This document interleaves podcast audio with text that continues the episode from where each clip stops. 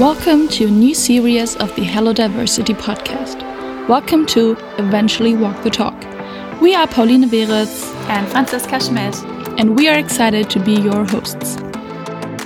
This podcast is all about entrepreneurship, diversity, and digital innovation.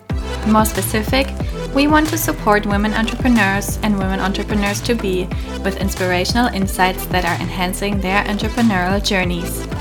We aim to put a spotlight on women entrepreneurs and show a toolkit of digital technologies and digital innovations that accelerate entrepreneurial journeys. Sounds fun? We think so too. Stay tuned and listen in.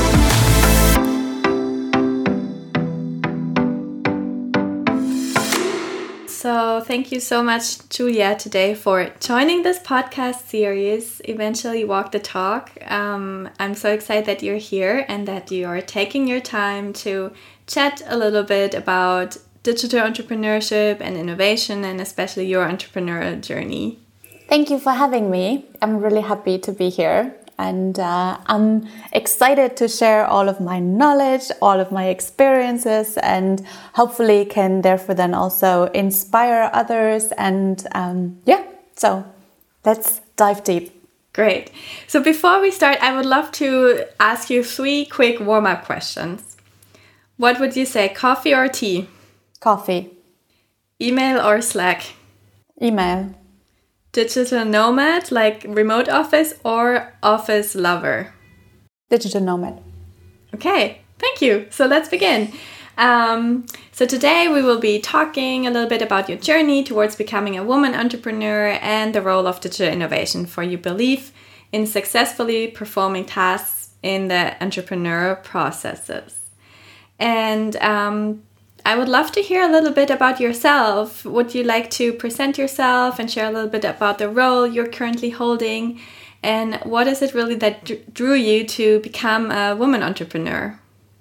Yeah, so I am wearing a lot of hats, um, but I actually love that. And I know that a lot of people are advising to really focus just on one thing.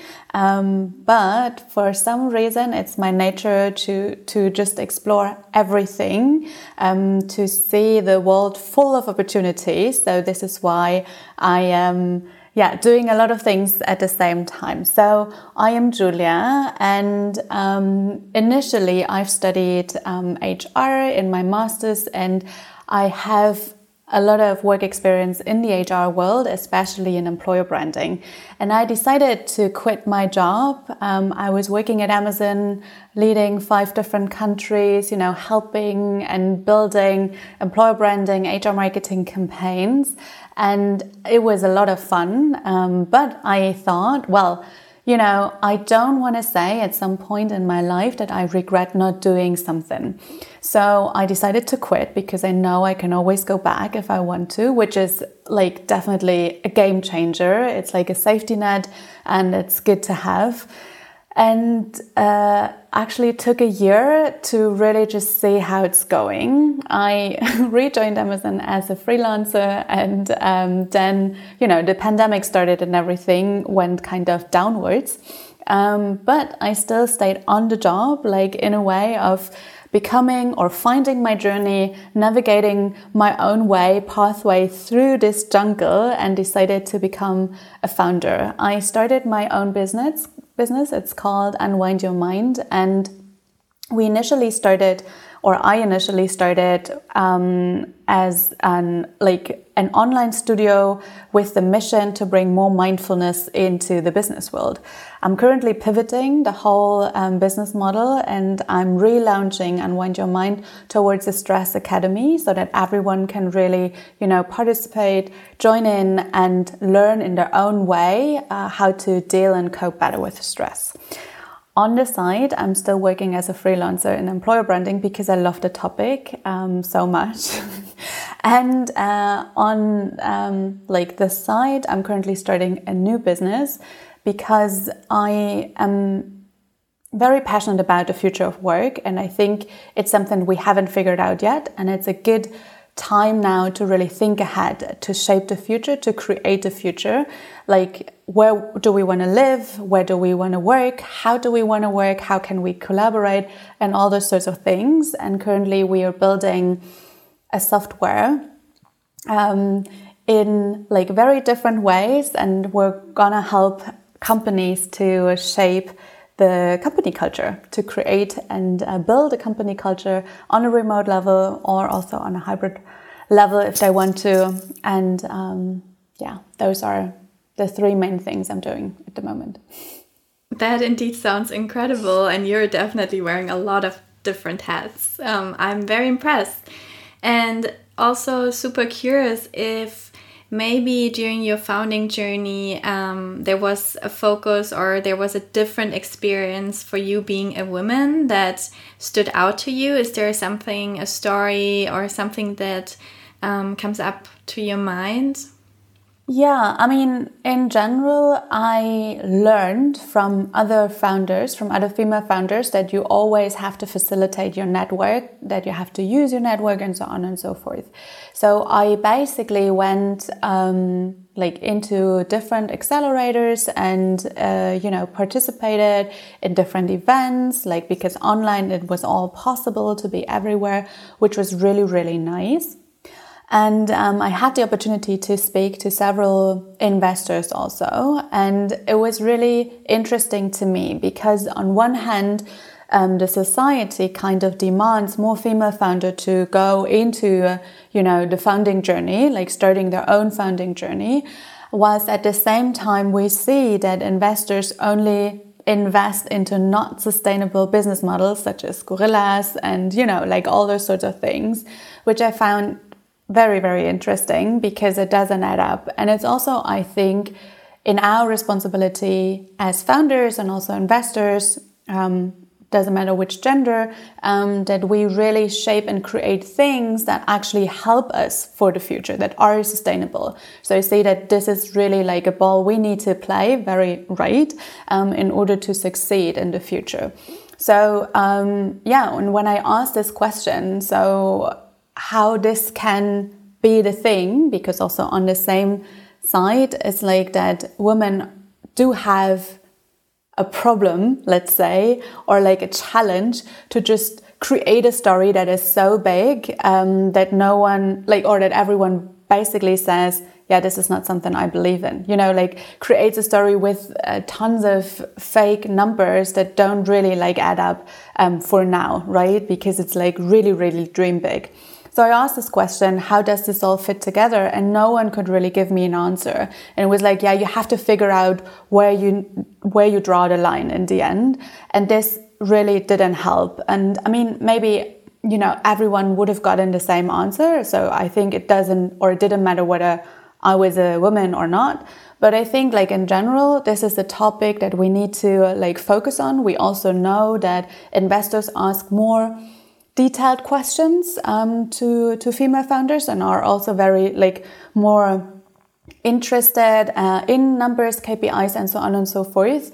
Um, like in like those questions they wouldn't ask um, like male founders right? So i like this was something i asked um, and i didn't get uh, like satisfying answer. And i still think it's something the people don't know um, because they all are also human beings and they have FOMO, as I learned, uh, even as investors. So I think, um, yeah, it's, it's just something that doesn't add up in general. Mm-hmm. Yeah, I absolutely agree. And um, when looking to digital innovation, what would that mean for you and how would you define that?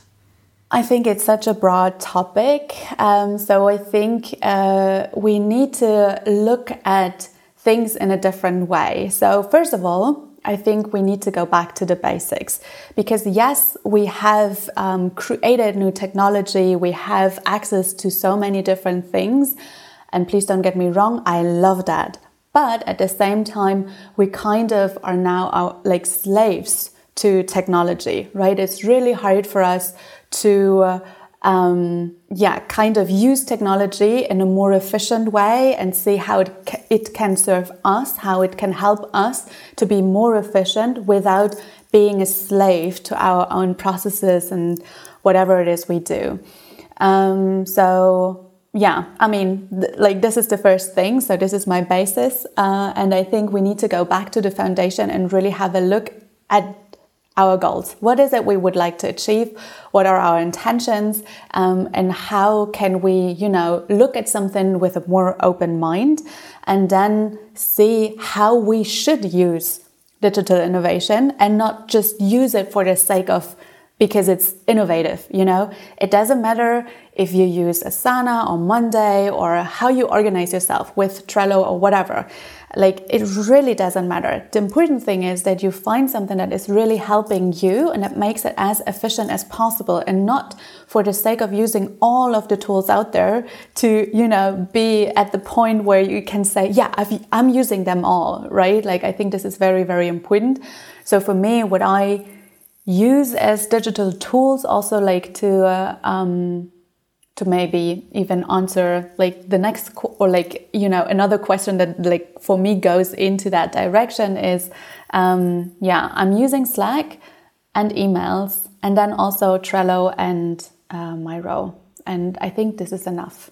I also started working with asana but um, currently i think it's a little too much so i decided to go back to trello and have the basics there.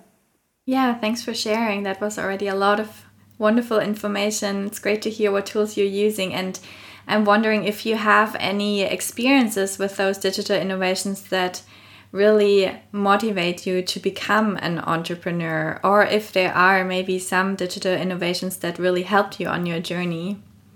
So, I don't know if you are aware of DATEV.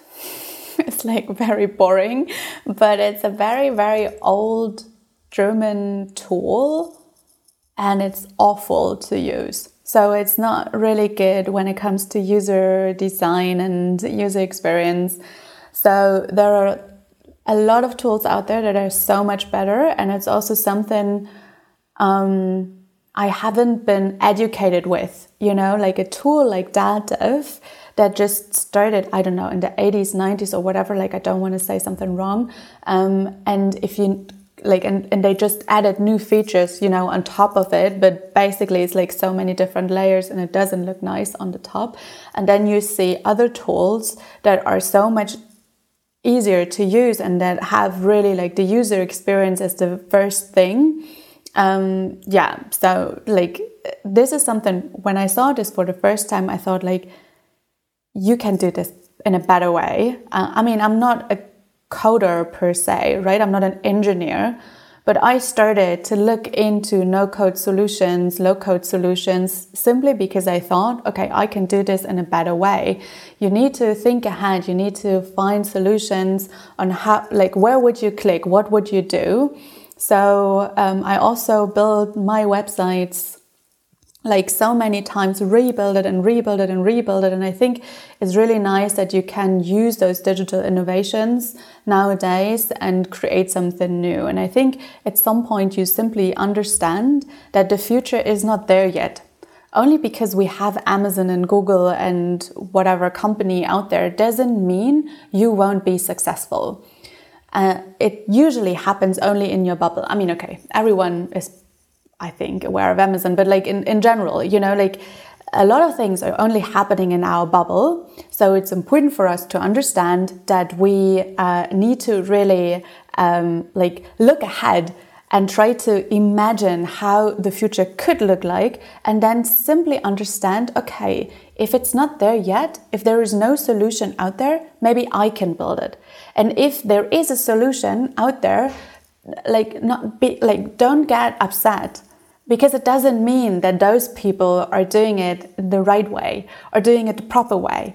Yeah, so competition is also something good. So I think it's very important just to find something you're really passionate about and then also like use the technical tools out there um, to find a new solution and or like solve the problem that's out there. Um, yeah.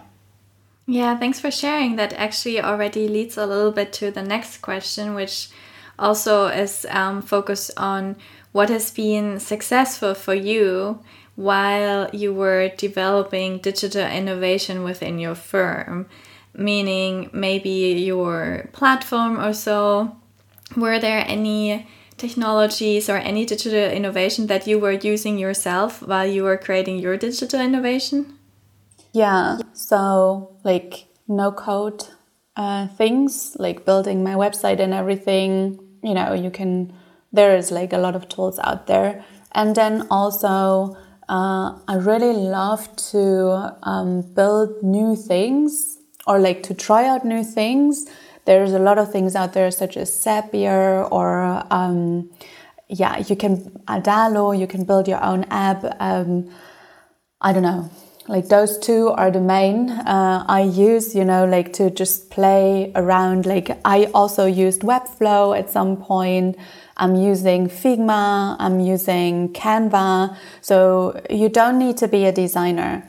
I mean, of course, you need to have an understanding what looks good and what not, right? Like, but there's also so many people out there, um, like providing information on YouTube and uh, like through other tools, and then you can, you know, build your MVP. That's the most important thing, and try it out. Is there a market for it? Are there people who would like to use it? And only then you build onto everything, right? And only then you can uh, use other people, come in ex as experts and really, you know, build onto your vision and everything. But I think it's important that especially here in Germany, where people are so addicted to being a perfectionist, like to have a 100% correct and right, you know, from the start to deal with the fact that it's absolutely okay to start at a 60% level and use all the tools that are out there and see if it's going to work, ask other people, and then build on to this. Yeah. And do you have an example for a female founded company that leveraged digital innovation and, and inspired you? I mean, there's a lot out there. Um, like Canva itself was built by a woman, so it's amazing. Like she managed that now everyone can be a designer, and this is something I love. It's like um, because if you're passionate about some topics, you know, you just want everyone to have it. So I really love that. Um, putting yourself like behind everything because she could also have said like you will need a designer every single time because otherwise I'm, I'm going out of business. What did she do? She took the opportunity and said, okay, everyone needs to be a designer because then the world is a better place. So I really love if you put, you know, your own ego behind the curtain and really just let everyone play around with it. Um, and also like, provide the confidence into other people that they are able to do something, able to create something. So that is really like something that inspires me. Yeah, absolutely. I couldn't agree more. Um, and now moving away from like the inspirational part to a little bit um, focusing on the challenges. If you would describe any challenge or barrier when you are exploring digital innovation or digital technologies, um, what would that be? So, barriers in general, I mean, like from a technology point of view, if I cannot solve it, so for example, it took me a while to learn. Okay, I need to restart. I wanted to build an assistant. And I had to learn after a while that you usually cannot really send notifications or anything um, if you don't have an app it would be more easier if you have an app, for example. No one told me this. Like I had to figure it out myself. And now that I know, it's like easy, right? Like now I know, okay, I need to adjust the product and everything. Um, yeah, but what I did basically in order to solve it, I just asked a lot of people, like, how can I do this? How can I do that? And so on and so forth. But also what I did was like really going towards the low hanging fruits and pivoting the business model always like continuously trying to see, okay, in which direction do I need to go? So I basically was always like on my toes, trying to figure it out really fast, moving into any direction to see um, where I can actually really build something, where is a problem, because we also live in such a fast paced environment that it's important that we as founders are as flexible as possible because you shouldn't fall in love with the product. You should always fall in love with the problem in order to solve it. um, yeah, so that's that's that's my advice when it comes to this, you know. And if you experience a barrier, well, Amazon kind of taught me that you will run against a wall every single day, maybe even every single hour, and you need to find your own workaround. You need to find your own way um, and try to solve it, like how, how you can satisfy yourself basically by finding another solution or like putting this aside and maybe focusing on something else. So, this is how I solve my problems, like every single time. Mm-hmm. And to what extent does digital innovation impact your attitude to be a woman entrepreneur?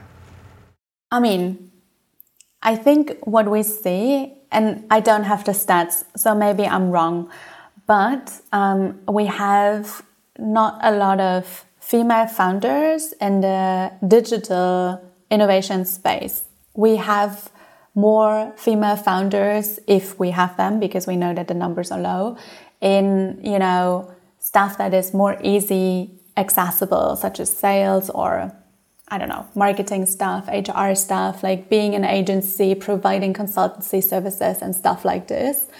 So it kind of got me curious because I love tech. I love like the digital environment. So I wanted to do something in that environment because it's important to me and I see that the future is in that area.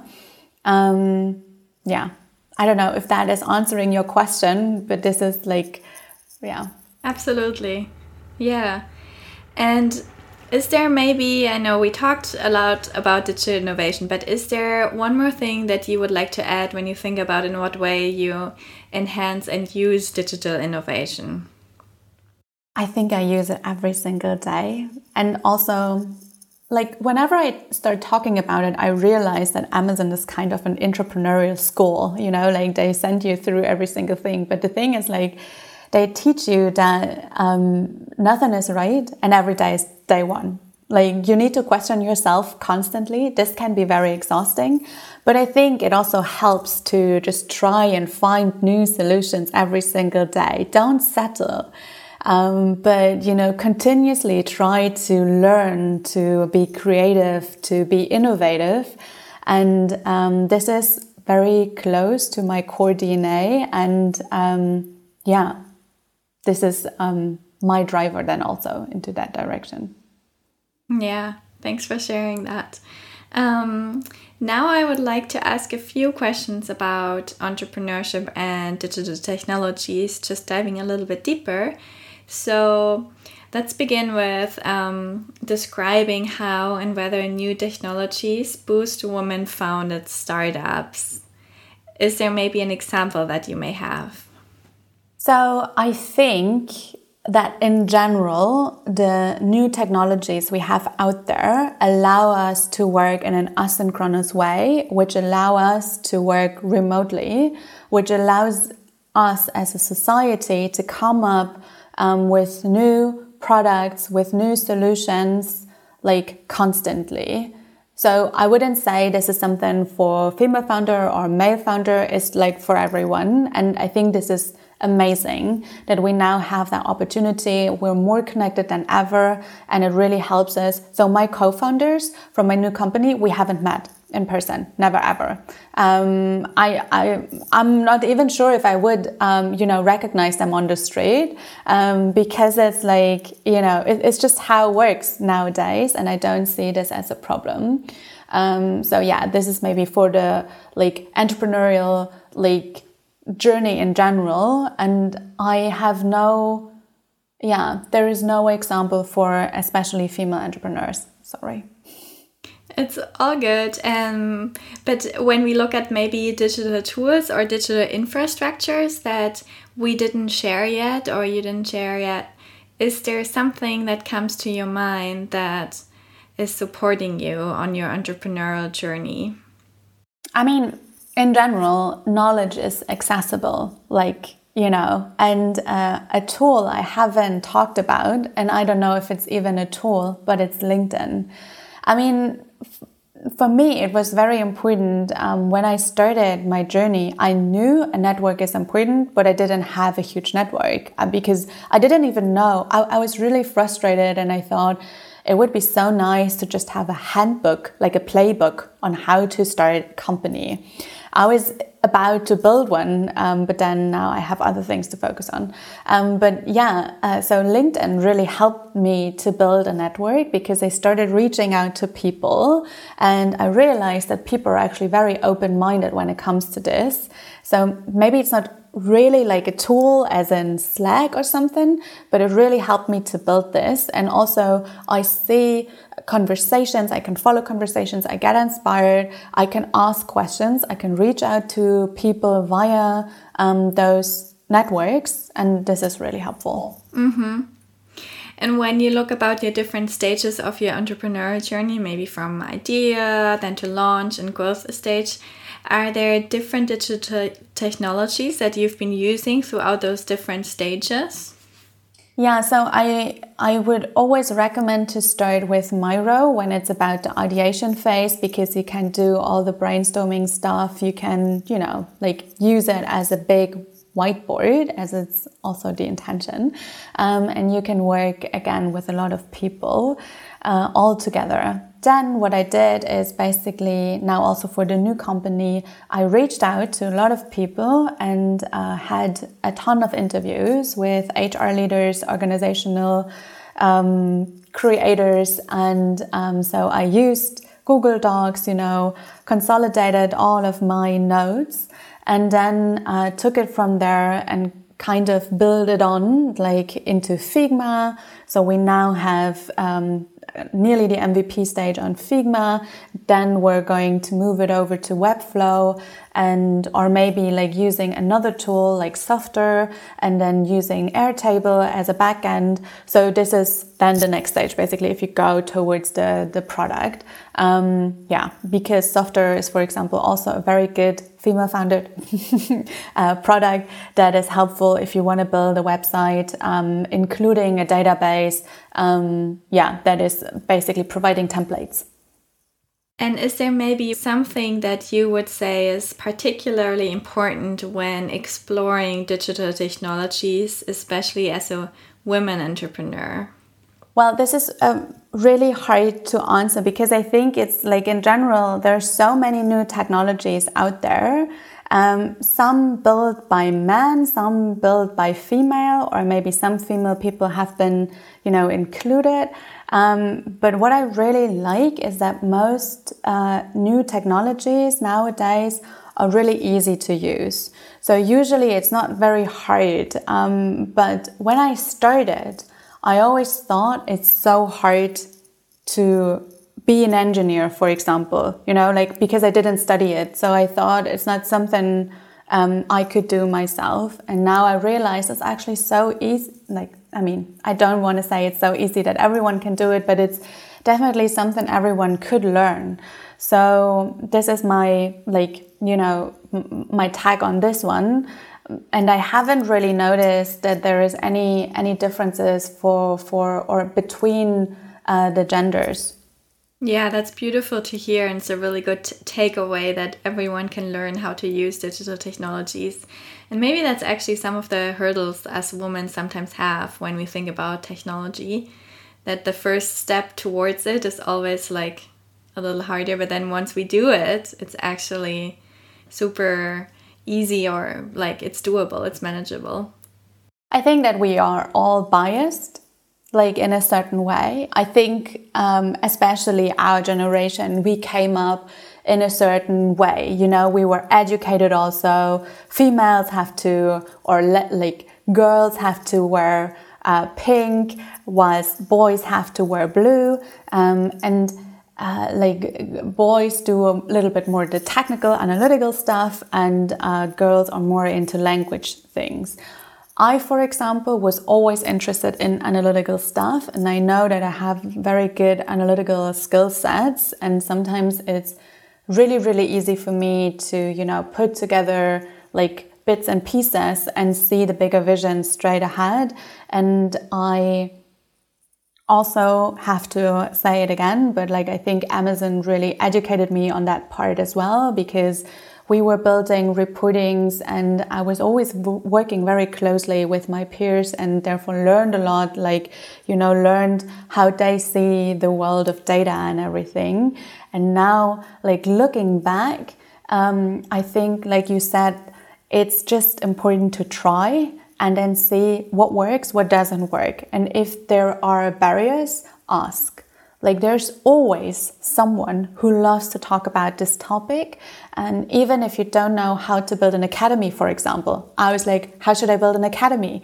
There is a lot of YouTube videos out there that are helping you. There is a lot of other coaches and, you know, experts that have academies built themselves without having the technology um, to do it. Like they didn't build the technology themselves, but they are using no code, low code um, solutions to really solve their problem. So, yeah, I think it's an important thing to say like, do it, try it out, and then see where it leads you. Thank you for sharing that.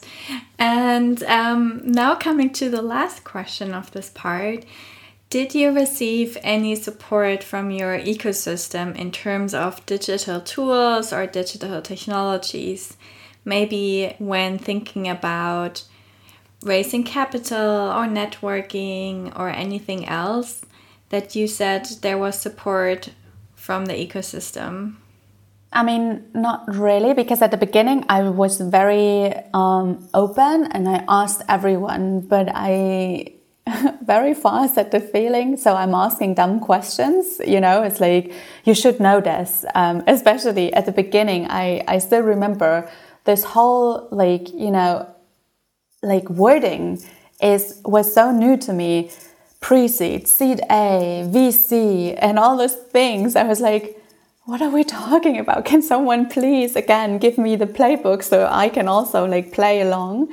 Um, and i realized that like or maybe back then because again like it's all moving so fast but that this environment is also kind of sometimes really really picky um, and that's that's a problem i have. I know that um, but it's like i don't like if people look down on me and be like yeah what kind of question is that? You know like you want to be an entrepreneur? You should like read up on those uh, definitions, whatever.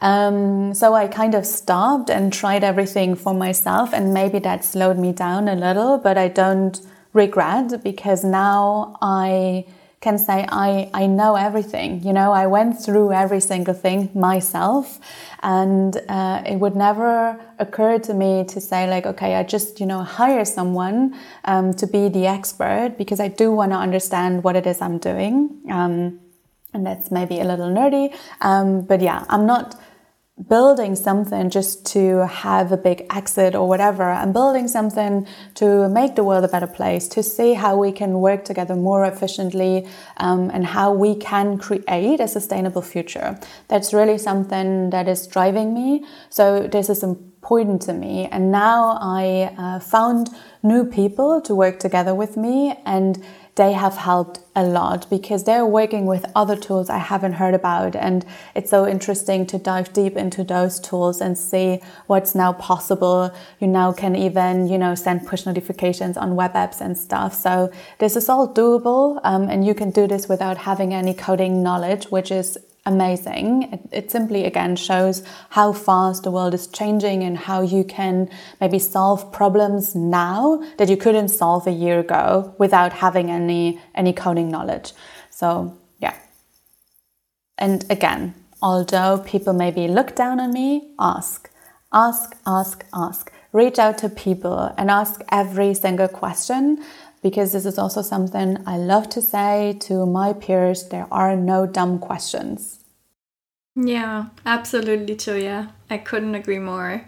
Thank you for sharing all this great advice. And now, um, when we look into the future and move forward, do you have maybe any wishes or expectations for researchers on how to support women entrepreneurship in the digital era? So, I think in general, it's great if like more researchers are looking into those topics because what I have like it, I think it's something we like we need to change our whole school and university system. I mean, I'm also honest, like I don't know how the university system looks like nowadays, right? Um, because uh, I, I finished uni like 10 years ago, but I think it's so important that we get exposed to technology in general in school, in university, to get a better handling on this because we won't go back. Like technology will be part of our life forever, from now on forward, every single day. And if you decide to not let or allow your kids to use it, this is going to be a huge, dis- huge disadvantage for them.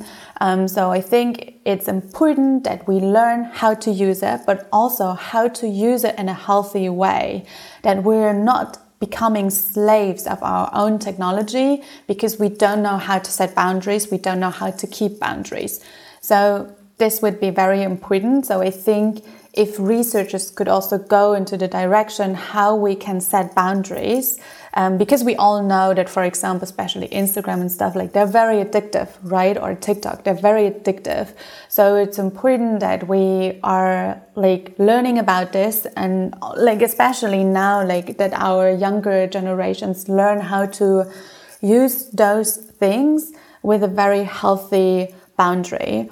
And we were just we were hosting an Ukrainian kid with uh, his mother, and he was playing um, in the metaverse 12 hours straight. I thought that's very unhealthy, and it wasn't like any coping with trauma or anything. It was just his normal way of, you know, using technology. And I think this is not really healthy because you could see that he could not focus. He could not sit still. He was like, it was very, very hard for him to uh, um, do something else than playing with his tablet and at the same time like talking to his friends and stuff. So i think this is very important that we um, like find ways how the younger generations um, yeah use this technology. And i think it's important that we um, also like look a little deeper into you know what what knowledge or like what experiments studies can tell us about this and how it can actually damage our brain as well. So I think this is important. Yeah, that's actually some really good feedback on on that and I'm excited to look further into that and also pass that on because part of this interview process is also we are planning a paperthon event in the fall where we use all the knowledge from the interviews that we're doing now, for example, with you as a foundation. And then we'll invite different experts and researchers on one table to create a lot of different ideas and, and new. Um, new projects for research. So I'm really excited for all your information to look deeper. And to wrap up, is there maybe a question that is important in this context but didn't get asked? Hmm, no, I think we covered everything, and I think um, yeah, it's a great opportunity to um, you know get to know the different journeys and yeah and pathways of female entrepreneurs and what we can do in the future. That we don't have to settle, um, but that we can really you know get active and create solutions ourselves. So I think we covered everything, um, and I hope we could inspire other people. Yeah, absolutely. That's definitely our goal to keep inspiring each other and keep supporting each other from all this amazing advice and knowledge. And I really appreciate that you took the time, Julia. And thank you so much for joining for today's podcast.